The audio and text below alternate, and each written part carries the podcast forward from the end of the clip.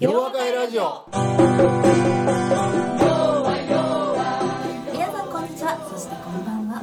今日も洋和会ラジオをお送りいたします。この番組のホストは斉藤健一先生。そしてお相手するのは私ユッキーです。それではそろそろ始めたいと思います。皆さんこんにちは。そしてこんばんは。斉藤先生今日もよろしくお願いします。よろしくお願いします。斉藤先生今回は7月ですうん。7月といえば。七夕。はい。私の誕生日。うっす。ありがとうございます。おめでとうございはい。ます、そして先生のご本が出たばっかりっていうことで、はい、そうですね。はい、こちらにありますねっていう。ね、はいはいはいはい。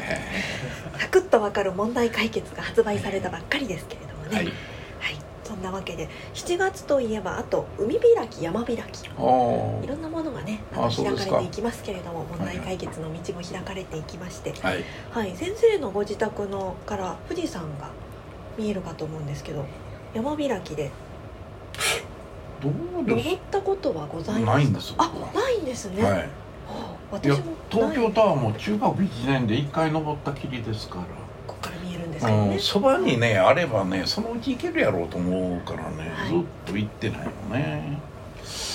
富士山はねでも本当見てるだけでね綺綺麗で麗すもんね。すごいねっていうね、ええすごいなあみたいなね。はい。ね7月1日私の誕生日ですけども。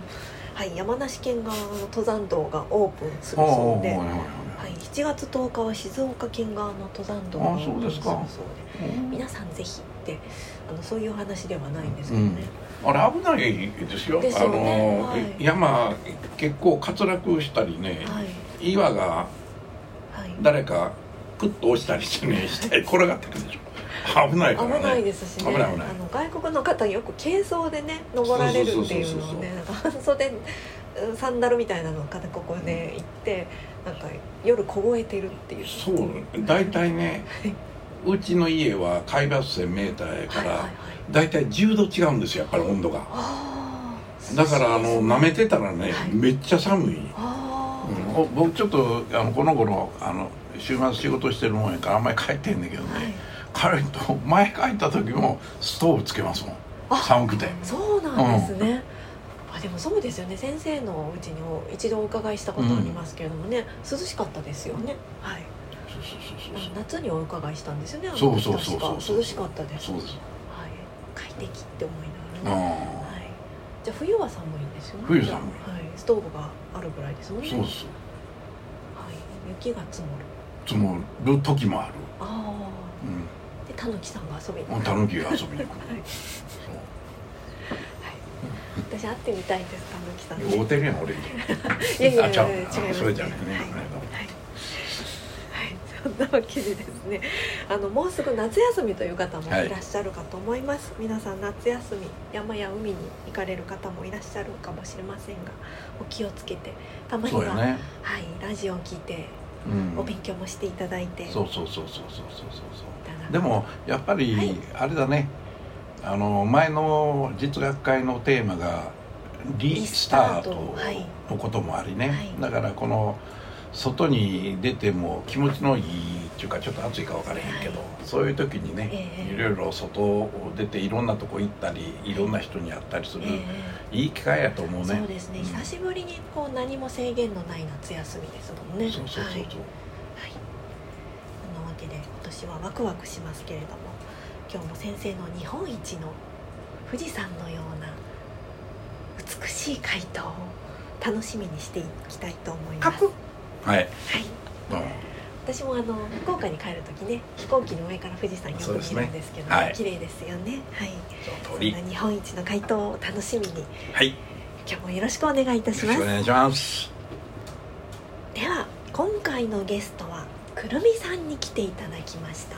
おお名前可愛いって思ったんですけれども 名前に負けないぐらい可愛らしい方が来ていただきましたよ。めっちゃうまいな。ありがとうございます。なるほどなるほどなるほどあのくるみさんってねくるみ食べるリスさんっているじゃないですか。リスさんみたいじゃないですか。クリってお目目がして。あれなはい。リスってくるみの殻付きのもあるやん。はい。高いからあんまりやりたくないねんけどあれ掘るやん。はい。リスをもう大喜びでねえ昨日どっかに隠すねすぐ。丸見えやけどみたいな。これハゲないぞあみたいな。そうそうそうでもすぐ隠しちゃうね、くるみちゃん私のっていう。うん、私くるみさんと。嬉しい。え？いやいや。言わないややばくない？大丈夫ね。はい。くるみさんとはハロウィンの時にあ。あの写真撮った覚えがあるんですよね。あそう。家中軍団の時ですね。はい。えー、それはそれはすごいね。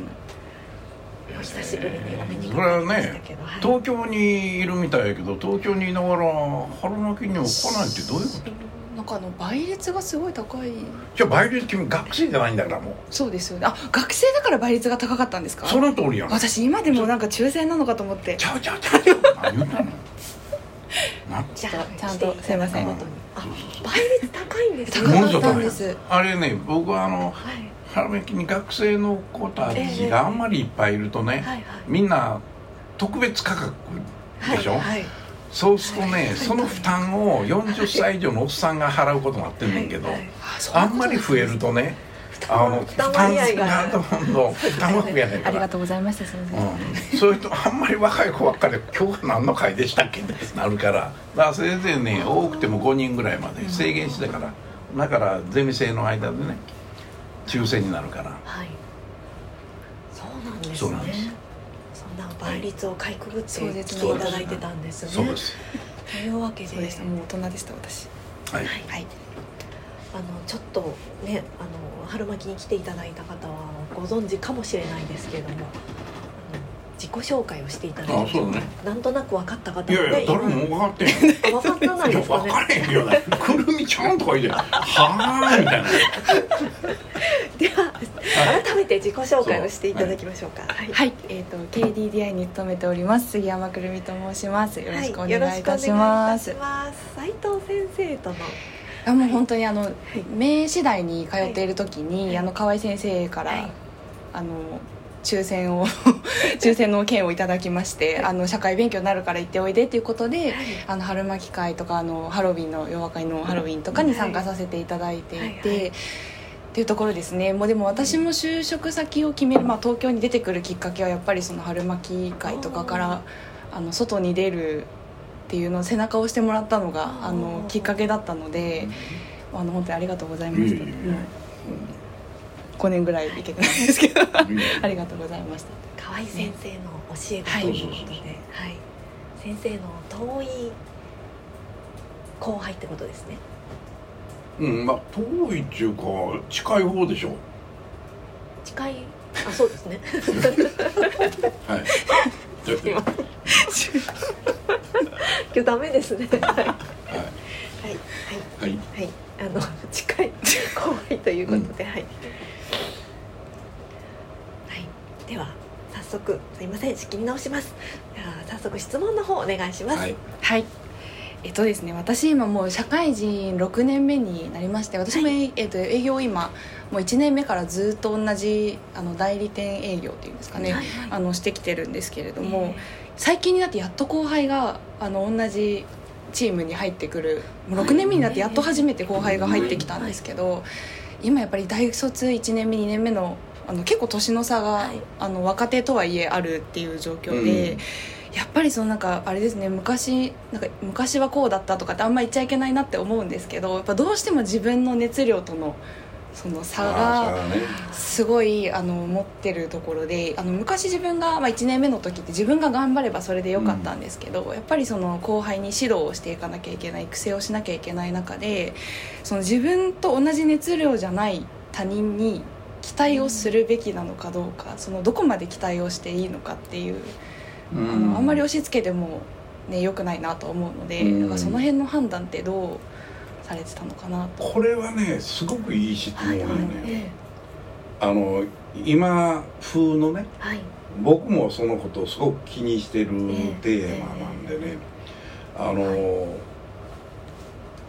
話を聞きながらそ,、はい。そっちに来るやろうそっちに来るやろうとこう思ってたわけやな、でねこいつはちょっと何が難しいかっていうとね、い、わゆるその企業組織人としてねえどう生きていくかっていう話ともう一つはせっかく自分で自分なりの人生生きてきてきたわけやから、やっぱり自分が考えているような生き方をしていきたいというさどっち選ぶかっていうこういうことだと思ってるんですよ。であの当たり前やねんけど今の2つから言うたらね、もう決まってんですよ答えは。何かっていうとねそう自分のやりたいように生きたいに決まってんねんってこないのね。それでねあのなぜ僕はそんなことを言うかっていうとねこれは別にあの性格の問題とかね そういうこともあるか分かれへんけれども基本的に僕がおったそのコンサルティング会社もそうだし今のうちの事務所もそうやねんけどね。あの要するに企業に企業を甘やかせない。それからあの忖度しない、よいしょもしない、い。わゆるそういうことっていうのはねあのそれはそうしてる限りは物事はうまくいくことが多いかもしれへんけれども、はい、ほんならそれで結局その先にいるお客さんがね喜ぶかっていうとそれは違うやろうと。で僕は結局今こういうコロナはじめね、まあ、バブルの崩壊33年前にこう起こってねそれからまあいろんなことが、まあ、リーマンショックとかなんかその度にいろんな試練をこう受けるわけやな。で試練のために何が起こるかっていうとみんなやっぱり萎縮していったんやと思うのね日本の企業の多くの人たちはこれは経営者や管理職も含めむしろリスクを取らないようにした方が波風立てたらあかんやんっていうふうになっていったことがね結果的に今日本をダメにしてしもた。で僕はあの日本というのは日本人のまあいろいろなんや「言う何しに来たの日本に見ない」みたいなああいうのを見たりしてるとねやっぱり日本人ってやっぱり素晴らしいあの性格っていうのかな。あ持ってるしねそれからあの割と人のことを特に自分たちが全く知らない異次元の人たちをね分からんもんやからあニコニコしながらねなんかこう受け入れようとかいうこともあるしそれからまあ最近ネットでちらっと見てたら世界で最も IQ が高いのはどの国か？日本が1位とかね。なんかそういうのがこう出てきたりしてね。あ日本人って結構ねあの性格的には温和やし、はい、その戦いを求めるということよりもどうしてうまいことをやっていったらいいかを考えれるしで IQ 的にも高いしね。それで職人さんのようにこれだと思ったら必死になって取り組むっていうその素晴らしさがあるにもかかわらず日本が成長できなくなってしまうとは何か。こういうことになってしまうねんな。でそれは当たり前やねんけれども僕ら的に言うたらあの問題がそもそも何かがわからない。日本人っていうのは戦後45年バブル崩壊まで45年あったわけやけどその間にみんな必死にね戦争で負けた国をなんとか蘇らせなきゃならないっていう僕らの先輩含めみんな必死になって頑張ったわけやな。で頑張ったっていうのはまあお上通産省をはじめ大蔵省を含めてねまあ政策的にいろんなものを取ったこともあるしみんな必死になって、えー、取り組んだんですよだからそれがまあ結果的にはみんな先輩から教えられることが正しいんだというやり方で45年間ずっと右肩上がりできたんやけれどもまあそれがバブルを生み実体のないものをああたかもあるかのごとくにね思ってしもてでそれが破裂した時にみんなは一挙に自信を失ってもた、だ。って今まで先輩が言うことをやってきたら正しかったのに、先輩がやったことやってもね、赤になってしまったわけやな、だからまあどうしようっていうことになったんやけどそこで、えー、みんな考えたことはいややっぱりな今までやってたこと正しかったから業績が上がったんやから。今までやってたことをもっとうまくやればいいんちゃうかっていうふうに今までのやり方の継続をやったことに問題があるんやと思うでここで問題解決という僕ら学んでいる人間、まあ、僕は学ぶと同時にそれを伝えていく人間でもあるねんけどあの問題解決において最も大事なことは問題を認識したら解決しちゃいけないということやと。問題を認識したらなぜその問題が起こったのかっていう根本原因を考えることであるこれはねまさに脳が脳は今までみんなが言うてたことを覚えてるだろうと。お前それをもっとうまくやればもっとうまくやれるはずやないか。おまけに知ってることやからやりやすいやん。それやれやっていうのが脳がみんなに伝え続けてきたことやろうと思う。ところが僕らが伝えてるのは違うと。問題は何かを発見しろ。でも問題は何かっていうのをどんどん深掘りしていくと今まで気がつかなかったような問題点がいろんな細かなものに、えー目がいくといろんなことが分かると。でもそこでまたその先に行けなくなっちゃったんです。よいろんなこと分かった。例えばあのーなんや、えーアイデアブレインストーミングみたいにね。アイデアいっぱい出したらええやんそんなアイデアいっぱい出す。いっぱい出てきたさあこっからどうすんのよ。いやよう分かれへんな。一番良さそうなものを採用したらどうや。つまりね何が欠落しているかっていうと機能法で考える。たくさんの情報からこれは要はどういうことかっていうことを見抜く力っていうのはこれはロジックに頼るしか方法がないんです今のところは。でそれは機能法と呼ばれる考え方であってねそれは日本人も海外の人も体系大して学んだことがないんです。だから日本人は欧米の人に比べてもっとロジックというのは知らない。がそれであるがゆえにね問題を発見するそれも本質的問題を発見するって言われてることわかるけど実際には自分でできないんですよ。だから結果的には本質的問題がわからないで表面的な問題しかわからないと表面的な対応つまりは対症療法しかできないから成果につながらない。とすると一生懸命やっててもあかんやんってこないなのねだからこれを本質的問題を見抜いていくっていう力が必要や。これは学ばない限り無理である。と。と同時に最初のあのくるみちゃんが言うてたようにね。いや後輩の人たちが入ってきてエネルギー量が違うぞと。熱量が違うぞ。そうやねこれは明らかにまあ今の Z 世代と言われてる人も含めねあの楽してきた人たちだと思ってるのね。で楽しても苦労しなくても給料もらえるやん。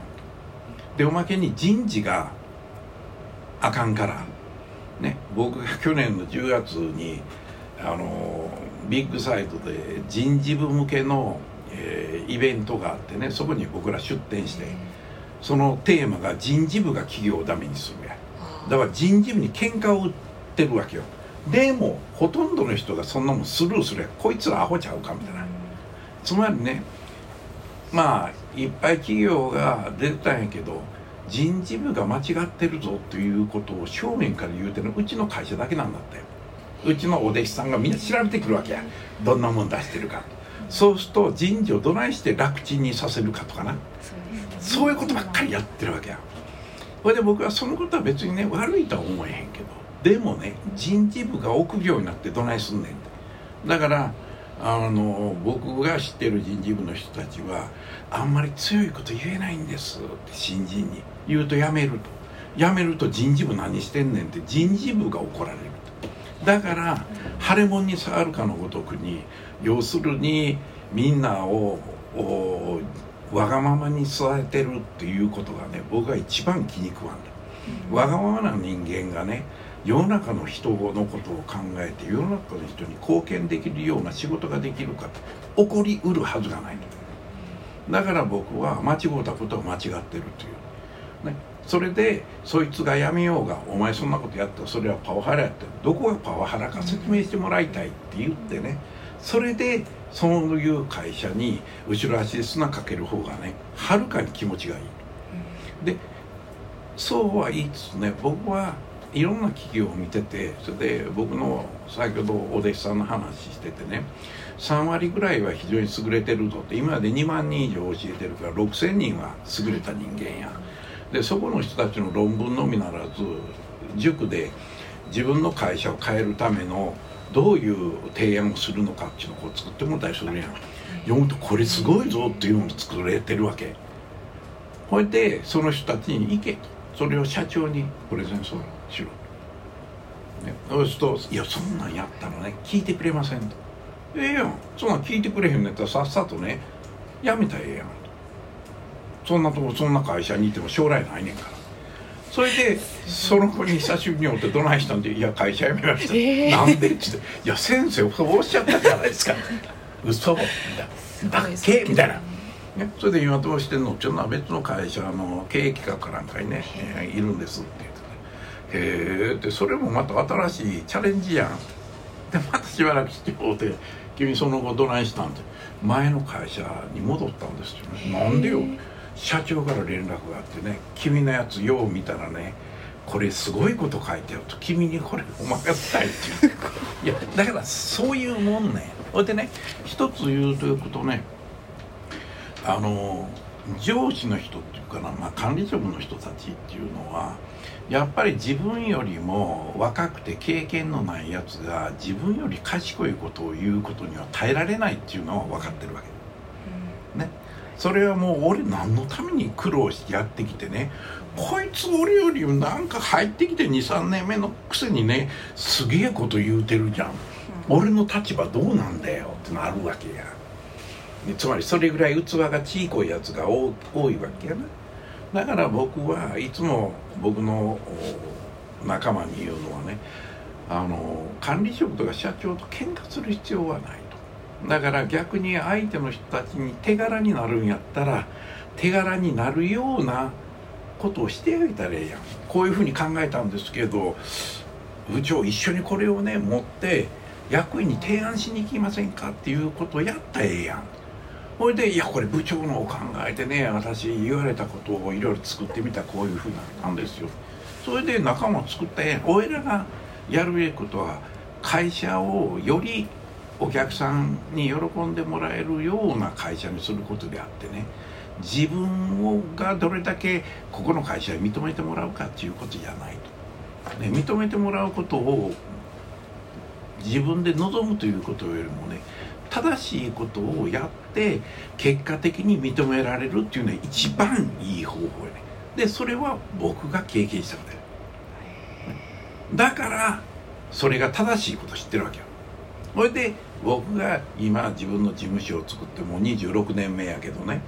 26年もそれこそいろんな企業の社長が怒りまくるっていうシーンはいっぱい見てきて今途中でプロジェクトを辞めたやつも3回あるねんけど、要するにもうこんな会社はやっておれないと。あなた間違ってるって言うてもう今までの請求書は出しませんとか言うてね辞めるわけや。自分の会社からそれできるよみんなこれお金だけもらってください。あそうやったな言う時よかったねって言いながら。でもこれはねやっぱり男の美学もあるぜみたいな。だからそういう生き方をやっていかないとみんながねなんかそれこそあの腫れ物触るように正しくないことを受け入れてやってたらね日本はもっとおかしくなる。このままほっとくわけにいけへん。だからあの先月のなアコーディスコンサルティングの、ね、僕はあの会社の人たちになんとかその本来の問題解決の考え方を学んでもらってそれをね多くの人たちに伝えてもらいたいと思うね要するに救い主になる可能性あるから日本も、今求めてるのは日本を救える人間なんです企業とか組織をよくできる人間。それでそれをそれぞれの企業経営者や組織長があの気持ちがよく聞いてくれる内容じゃないんですよ、ね、基本的にとんがった人間が必要やってみんな言うよ経営者の人。でもとんがった人っていうのはその人たちがやってきたことをあなた方は間違ってたんですよって言える人間だから。それも論理的に言えるから反論できないわけやな。そういう人を作るのとそういう人を受け入れる人材というものを作っていかなきゃならない。これが今の問題解決を学ぶ人たちに習得してもらいたいことなんやな。だから単に頭でっかちにね考え方が学んだだけではねついてこない可能性が高いわけ。だから片っぽで人間力人間的魅力を自分でしっかりとね作り上げていかなきゃならない。それと考える力それで事実ベースやお客さんにインタビューしたことから導き出したものをそれを論理的に結論付けるということできたらねこれはすごい力やしそのことをやれる人材をより多く輩出するっていうのが問題解決を学んでる人たちだと思う。だからあなたのあの懸念はものすごくよくわかる。ほいでそれを疑問として持ったことも非常に素晴らしい疑問でありね。それで俺の答えはそれは君がやってることは正しいことやから正しいことを伝えていけ。でそこであえて言うとな僕さっき言うね喧嘩する必要はない。自分より3年も4年も下のやつな。あの君がさっき言ったように「いや昔こんなことやっててんや」って言うてもねおそらく受けへんわけよ「アホちゃうの?」みたいなむしろそういうことよりもねその子の持っている素晴らしいとこを見つけてねそれを伸ばしてやることよでそれが問題解決の考え方と紐づいてたらねその子はこれやってみたくなる可能性があるね。問題解決やってみたくなる。そうですよね、うん、だからね僕はあのうちは、まあ、あんまりクライアントのことは言わないけどあのメガバンクさんがうちのクライアントでおられるわけやな。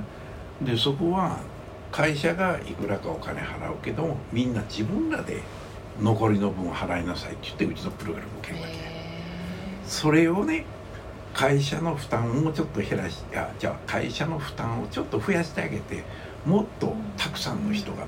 それでもあの100人オーダーだからねみんなだからそういう人たちを増やしてねやっぱりメガバンクも言うてみたら年寄りのおっさんまあ大体おばさんってあんまりおおれへんから、ね、偉偉くなりにくいからおっさんらがこうおおる世界の中でねどないして現場を見てる人が一番偉いんだから。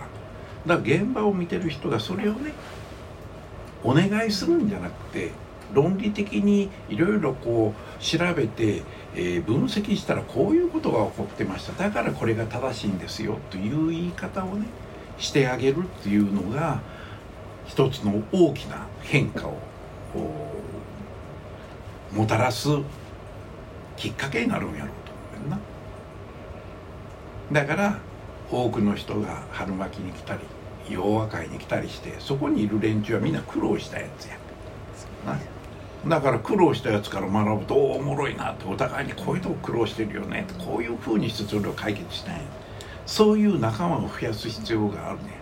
そうですね、うん。だからうちの事務所にね来られて皆さん不思議に思ったと思うねんけどなんでここに鎧やんのみたいな。これ単語の節句ちゃうのみたいな。これ年中やねんあれ。なんでか。俺ら戦わなあかんからやろ。なみんなは挑んでくるわけ。お前らやめとけ。と僕のクライアントの中でも役員クラスの人でもやめろって言うんだから。今やってることをやめろこんなことやってもね変わらないと。しんどいだけだから。え。俺はあそう。いやこれやらんとお宅の会長もっとあかんなんでみたいな。そうやそれが現実や。だからそれに戦おうとしたらね普通では無理よだから自分で仲間を増やしておくことと自分の脳を鍛えるというのと自分の魅力をもっと鍛えるね。そうすると人がついてきたくなるやろ。そうですね。うん。で洋和会っていうのはおっさんが大体9割ぐらいやねんけどなんでやろうってずっとこう思ってる春巻きクラブは半分ぐらいが女性やねんけどでも今洋和会がね昔9割。今ー女性増えました。7割ぐらいになってきたねおっさんがね。勢力が。うん。いやいやいや。いやいや。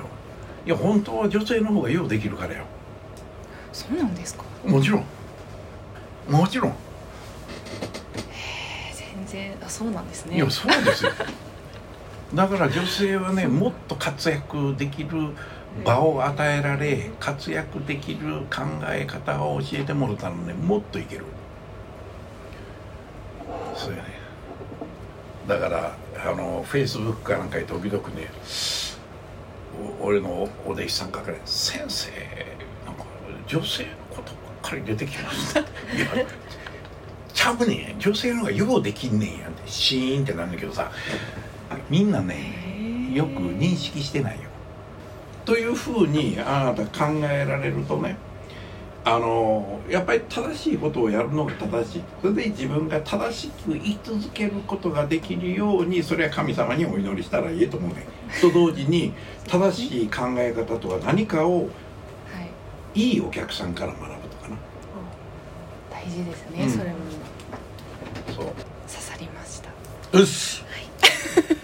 あり ありがとうございました We can make it good 弱弱弱弱 I will be with you 洋和会ラジオそれでは皆さんまた次回お耳にかかりましょうお相手は斉藤健一先生と私ヨッキーでした大きな輪になるいつも通じ合う